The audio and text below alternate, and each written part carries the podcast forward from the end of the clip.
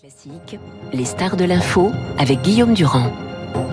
Avec le général Desportes et Christian Macarian pour tirer évidemment euh, les enseignements de ce dialogue à distance entre Biden et Vladimir Poutine. Je vous propose par exemple, pour ceux qui l'ont encore ou qui ne l'ont pas en mémoire, Biden, les dictateurs ne comprennent qu'un mot. Les dictateurs ne comprennent qu'un mot. Non, non, non. Non, vous n'allez pas prendre ma liberté, vous n'allez pas prendre mon futur. Un dictateur déterminé à reconstruire un empire ne pourra jamais entamer l'amour d'un peuple pour la liberté. La brutalité n'écrasera jamais la volonté de ceux qui veulent rester libres. Et l'Ukraine, l'Ukraine ne sera jamais une victoire pour la Russie. Jamais. Voilà, et à 1200 km de là, à la Douma, donc euh, Vladimir Poutine répond. Les élites occidentales ne cachent pas leur objectif d'infliger, comme elles le disent, je les cite, une défaite stratégique à la Russie. Qu'est-ce que cela signifie? Cela signifie en finir avec nous une bonne fois pour toutes. Voilà donc un grand officier, un grand spécialiste des questions de politique étrangère. Je le disais tout à l'heure ce matin, Philippe Gély, dans le Figaro, dit au fond, on a l'impression, en termes de climat militaire pour vous, bonjour général, diplomatique euh, pour vous, mon cher Christian, bonjour, euh, qu'au fond va s'installer dans les jours qui viennent une sorte de mur de Berlin version contemporaine. Alors est-ce que ce sera aux frontières de la Russie et de l'Ukraine, comme je l'évoquais tout à l'heure, ou aux frontières que veulent les uns et les autres? Mais en tout cas, nous sommes là pour parler de cette année de guerre. Et quand on lit les journaux ce matin, on a l'impression que cette année, ben, ça va être deux, ça va être trois, qu'il n'y a aucun élément qui permette de croire, on va commencer par vous, Général Desportes, que, que ça puisse s'arrêter dans les mois qui viennent. Non, on voit bien que la crise continue, qu'elle s'accélère, qu'on est dans qu'on est dans l'escalade et qu'on ne voit aujourd'hui aucune porte de sortie. Au contraire, les positions s'exacerbent. On est passé d'une opération militaire spéciale à une guerre civilisationnelle des deux côtés, euh, fondamentalement. On est quelque part sur une guerre juste ou une guerre sainte des deux côtés. Or, on sait que ce sont les pires parce que les guerres justes et les guerres saintes, on ne les arrête pas. C'est la Et- position de Védrine dans le Figaro au début de la semaine. Il a dit si on fait une guerre sur, un- sur des qui est sur fondement idéologique, ça ne s'arrêtera jamais. Et depuis, depuis, depuis le début des temps, les, les guerres qui s'arrêtent, c'est les guerres politiques qui s'arrêtent une fois qu'on a euh, ac- acquéri un morceau du territoire. Mais de l'autre, mais quand on quand on se bat pour des valeurs morales, quand on se bat contre le terrorisme, par exemple, qui n'est pas une valeur morale, mais qui n'est pas un, un acquis euh, concret sur le terrain, ça ne s'arrête jamais. Et donc, il faudra assez rapidement qu'on arrive à redescendre sur terre, à comprendre que cette guerre est une peut se terminer par une destruction du monde, revenir à des choses concrètes et à penser un peu sérieusement. Général, mais au- je vous entends, Oui. je vous écoute Oui. avec intérêt. Enfin, parce que revenir sur Terre, mais pour l'instant, il n'en est pas question. Vous venez de les entendre. Mais il n'en est pas question. Mais pourquoi? Parce que le- le- les États-Unis ont toujours été poussés à faire des guerres totales. C'est dans la nature même des États-Unis. Des guerres saintes, des guerres contre le mal, etc. Et, Bah, les euh, Russes aussi. Hein. les Russes aussi. C'est pour ça que l'Europe aujourd'hui doit exister et tenir une une position beaucoup beaucoup plus raisonnable. Et je crois que c'est le rôle de l'Europe de sortir ces deux grandes nations qui sont les États-Unis et la Russie de de, de ce de ce de cet affrontement de titans et de dire restons et devenons enfin raisonnables. Le projet que nous avons à construire est un projet de paix et n'est pas un projet d'affrontement qui ne pourra pas s'achever. Hein, Christian, est-ce que vous avez le, le même diagnostic que le général Desportes? Je suis Je regarde votre petit regard matois ce matin, je pense que ce n'est pas tout à fait le cas.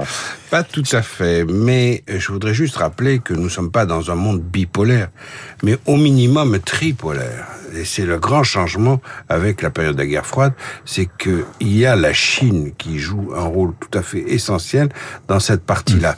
Et le leadership américain, effectivement, bien repris en main par Joe Biden, avec un certain brio, l'Amérique est incontestablement le chef du camp occidental. Alors, quand il est arrivé à Washington comme président, on considérait qu'il était malade, déjà fini avant que ça Absolument. commence, et isolationniste, pire que, pire que ne l'a été Obama. Tout à fait, Guillaume, vous avez, je suis tout à fait d'accord avec vous. Il y a une surprise Biden qui est tout à fait euh, étonnante. Il y a une réussite Biden. On a oublié qu'Obama avait appelé cet homme comme vice-président, alors que Biden avait, dit- avait traité Obama de tous les noms d'oiseaux. Il appelé pour une seule raison, c'est parce que Biden avait une expérience colossale en matière d'affaires à l'intérieur du et de Congrès. négociation, exactement. Et donc, c'est un connaisseur Oui, mais alors- euh, de la Russie. Répondez à des portes. Euh, il dit si on fait une, euh, je, je pardonnez-moi, général, j'interromps, enfin j'interromps, je poursuis votre raisonnement. Un petit fight avec non, le pas du Non, tout, jamais. pas du tout. Non, mais il dit les valeurs. On, on a bien entendu Poutine, on a bien entendu Biden. C'est quand même ce qu'ils mettent en avant, la liberté d'un côté et de l'autre l'empire russe, la nostalgie de l'empire russe. Donc on est dans cette affaire-là. Est-ce que vous avez l'impression qu'on peut redescendre sur terre? Ce que euh, Mackin, euh, le Goncourt 95, appelle ce matin dans les journaux, bah, la nécessité urgente de la paix, quoi. Alors, d'abord, celui qui lance la guerre de civilisation, c'est Vladimir Poutine.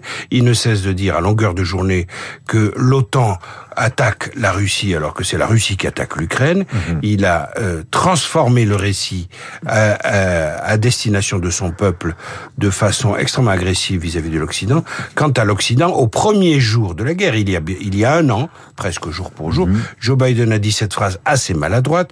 Bien entendu, nous n'entrerons pas en guerre avec la Russie. Donc on est là-dessus sur une contradiction fondamentale, et c'est le bémol que je voudrais apporter au général Desportes, c'est qu'au départ, on n'est pas exactement sur la même ligne, nous occidentaux et les Russes. Les Russes font de l'OTAN un ennemi alors que nous ne pouvons pas faire de la Russie un ennemi. La meilleure preuve, c'est que nous sommes dans une guerre complètement paradoxale où il s'agit surtout de pas toucher le sol russe alors que la Russie est l'agresseur de l'Ukraine. Euh, Général Desportes, sur le plan militaire, qu'est-ce que vous avez entendu justement euh, des deux propos qui ont été tenus hier, je le disais, à à, à peine 1200 km de distance? C'est-à-dire, en gros, c'est Bruxelles-Nice, quoi. Ah, ce qui est surprenant, c'est que rien n'a été dit, euh, pratiquement, euh, en termes militaires, en particulier du côté de Poutine. On s'attendait tous à, qu'il- à ce qu'il annonce euh, une grande offensive ou quelque chose, et il a été extrêmement discret. Pourquoi? Parce qu'il ne sait pas très bien où il en est, il ne sait pas très bien jusqu'où il peut aller. Et je dirais qu'il est dans la position habituelle des hommes politiques un peu dans l'embarras, c'est qu'ils ne définissent pas leur objectif pour pouvoir toujours dire, au fond, je suis allé là où je voulais aller. Donc ça n'est pas très étonnant. En termes militaires, évidemment, ce qui est important, mais peut-être devions-nous en parler euh, après, c'est cette affaire de suspension euh, du traité New Start, qui là est quand même une nouveauté. Alors, Non, alors, non pas que ce soit vraiment une nouveauté, parce que les premiers qui ont fait des brèches dans l'édifice euh, sur le désarmement, c'est évidemment les États-Unis avec leur sortie du traité ABM, euh, le président Bush en 2002, et puis le président Trump qui est sorti lui du traité FNI, du traité sur les armes à portée intermédiaire, et qui est sorti du, du, euh, traité ciel ouvert.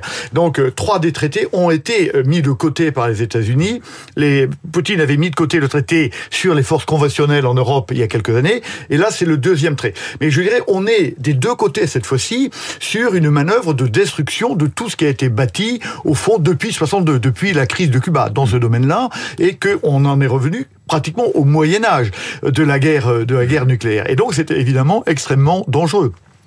Ce qui ne veut pas dire que les Russes vont relancer les euh, les, les, les, essais ou plutôt multiplier les armes euh, le nombre de têtes mais mais en tout cas on voit qu'on est sur une pente dangereuse et on sait que le, bout de la pente c'est la prolifération horizontale avec une une multiplication des pays euh, dotés de l'arme nucléaire. On voit que l'Iran va très probablement s'en doter prochainement avec tout ce que ça peut comporter. Et donc l'élément le plus dangereux c'est là. Pour l'instant il n'y a pas de changement mais on continue sur une pente. Attaque en 2002 par le président Bush lorsqu'il est sorti du, du traité euh, ABM, anti-ballistic missile, et qu'on est en train d'aller vers le gouffre et que donc là aussi, il faudrait un peu de sagesse pour Donc, arrêter. vous êtes, pardonnez-moi, parce que nous devons réfléchir à, ces, à cette année et passer à la suivante. Donc, ce matin, vous êtes plutôt archi pessimiste. Je, sur Soyez franc. Mais oui, je ne suis pas pessimiste sur la guerre elle-même. Je crois que on est sur une ligne de crête. Vers où va-t-on ba- basculer? Je n'en sais rien. Mais en tout cas, sur le problème du Vous avez nucléaire, raison, restez prudent. sur le problème du nucléaire, on est sur une pente qui est très dangereuse. Macarian, alors est-ce qu'on est dans une situation qui vous inquiète sur le plan militaire et diplomatique Sur le plan nucléaire, je n'en suis pas sûr. Je crois qu'il s'agit d'un élément rhétorique, d'ailleurs classique, de Poutine, euh, qui a fait un discours euh, fleuve qui a énormément déçu de, de partenaires russes, alors euh, franchement, et y compris la partie militaire d'après les premiers échos que l'on a. Non, je ne crois pas qu'il y ait une gradation depuis hier et depuis la visite de Joe Biden en Ukraine et en Pologne. Je crois qu'on est sur la qui continuation rencontre aujourd'hui les neuf autres pays qui rencontre les neuf autres pays de l'OTAN impliqués euh, dans, dans, dans cette guerre-là. Non, je crois tout simplement, et ça il faut se le dire, et je crois que nous sommes d'accord avec le général Desportes sur ce point, nous avons complètement raté, pour reprendre la formulation de Madame Hélène Carrère d'Ancos, la sortie de la guerre froide dans les années années 90. Nous n'avons pas su rebâtir un nouvel ordre qui associe la Russie Parce de que façon... vous vous en souvenez, enfin, pardonnez-moi, mais on s'en souvient tous. En fait, quand Poutine arrive au pouvoir, après la débâcle Helsinki, euh, et le partage de l'économie russe par les oligarques. Poutine est vécu par les Américains comme une sorte de Kennedy euh, numéro 2 ou 3 ou 4, en tout cas comme une sorte d'incarnation de la modernité par rapport à Helsinki et ceux qui, qui étaient ses prédécesseurs. Et puis juste après, on se rend compte d'une lente dérive. Et donc, euh, au fond, ils se sont tournés vers les Chinois parce que ça, et vers le Pacifique, les Américains parce que ça les intéressait plus. Et ils n'ont absolument pas réglé le problème qui était le problème justement européen. Non. Et il y a une période assez néfaste c'est la période Obama. Je crois qu'il faut le répéter. Quand Obama considère que la Russie est, je le cite, désormais une puissance régionale, mm. terme extrêmement dépréciatif et méprisant, mm-hmm. eh bien, euh, il se trompe sur l'impact mm-hmm. que tout ça peut avoir. Le fameux pivot, le pivotement de la politique américaine euh, obsédée par la Russie entre 1945 et 1991, et puis d'un coup complètement réorienté euh, de façon insistante par Obama vers la Chine, euh, a occulté ce problème russe. Et on a eu tort, nous, Européens. Nous avons tiré la sonnette d'alarme à plusieurs reprises, mais nous n'avons pas la force euh, de, de peser sur l'équilibre. Nous n'avons pas les divisions qui permettent d'avoir un discours, Exactement. Un, un, discours diplomatique fort. Est-ce que c'est le sentiment euh, que vous partagez ce matin? Car euh, euh, c'est important justement d'informer les auditeurs de Radio Classique, de les nourrir de ces réflexions. On parlera idéologie après, justement, avec avec, euh, avec Bruckner et Lambon. Je suis tout à fait d'accord sur ce qui vient d'être dit par euh, Christian Macarian. C'est la sortie de l'après-guerre qui a, qui, a, qui, a été, qui a été ratée. Ce qui c'est un échec de l'Occident, cette affaire-là. C'est-à-dire que, quoi qu'il arrive, la politique que nous avons conduite, nous tous, a conduit à cette guerre. C'est-à-dire, elle n'a absolument pas rendu, enfin, ou, ou, satisfait les promesses de, du monde multilatéral, etc. que nous avions construit en 45, enfin que les Américains avaient construit euh, à San Francisco en 1945. Donc on a raté. Donc il faut évidemment se poser la question quelle autre politique aurait pu conduire au fait qu'on n'ait mm. pas une guerre 30 ans après en Europe? Vous parlez de Obama, mais je pense que Clinton a aussi évidemment sa charge, puisque pour des raisons de politique intérieure, pour des raisons d'élection au Congrès, il va, il va pousser, il va pousser l'élargissement de l'OTAN. Donc on voit bien que, comme d'habitude d'ailleurs, et c'est là où on a besoin d'une Europe, c'est que les, les raisons de politique intérieure pèsent extrêmement fort. Ne facilitez pas l'OTAN aujourd'hui. Euh, qui vous dit que les Russes euh, non seulement ne seraient pas à Kiev, mais ils seraient pas euh, dans la banlieue C'est une, c'est une autre question. Que... Ah, elle, est, sacrément importante. Non, non, non. Ce qui est sûr. Vous appartenez à la génération des gens qui ont vu comme responsable militaire Mitterrand obtenir un accord pour enlever les SS-20, donc pour démilitariser une certaine partie du monde. Et maintenant, nous sommes dans une situation où personne ne vous dit que Poutine, s'il n'avait pas réussi son coup à Kiev il y a maintenant pile un an, il n'aurait pas comme obsession de rentrer en Moldavie et d'aller ailleurs. Monsieur Durand, nous nous posions la question, nous nous posions la question de ce qui a été raté à, la fin de la guerre froide. Et je dis qu'aujourd'hui, évidemment, l'OTAN est absolument nécessaire, mais ne, ne pouvions-nous pas, c'est peut-être ce que vous entendiez, euh, Christian, à la fin de la guerre froide, arriver à, construire un système de sécurité dans lequel, et c'était bien ce qui était voulu par les Russes à ce moment-là, et d'ailleurs par les États-Unis et par nous. Mm. Et ce système de sécurité qui aurait permis d'arrimer la Russie euh, à l'Europe, créer un système de sécurité en Europe qui mhm. aurait évité de rentrer dans une lutte des zones d'influence, dans une lutte de, de, de, de, confrontation de puissance. Donc oui, maintenant, évidemment, heureusement que l'alliance existe, mais la question qu'on doit se poser, c'est si nous avions conduit une autre politique, non pas une politique, je rappelle le No One Inch quand même de, de, Baker, c'est quand même intéressant de se le rappeler en 1991. Si on James Baker. James Baker, secrétaire d'État américain de, de, de, Bush père, si on avait conduit une autre politique, une véritable, euh, une véritable, un, un, accord qui était possible, puisque les Russes demandaient hmm. un partenariat à Corée peut-être n'en serions-nous pas arrivés là. Donc oui, aujourd'hui, l'OTAN. Maintenant, il faudra que les historiens se posent la question de savoir ce que nous avons raté progressivement à partir de 91 et en particulier à hmm. partir de 2007-2008. Euh, je voudrais qu'on écoute Joe Biden euh, parlant de Kiev il y a un an, dit-il. Il y a un an, le monde se préparait à la chute de Kiev. Eh bien, je viens de rentrer d'une visite à Kiev et je peux vous dire, Kiev reste fort, Kiev reste fier et debout et le plus important, reste libre. Voilà pour ces propos du président américain. Merci Général Desportes. Merci Christian. On se retrouvera probablement demain et après-demain. Et vous avez d'ailleurs euh, un peu de temps pour votre après-midi puisque vous avez amené un livre d'un ambassadeur en Allemagne, de France en Allemagne, Oui, à Pékin. Claude Martin. Voilà. 1500 pages. Vous allez me résumer ça pour demain. Avec plaisir.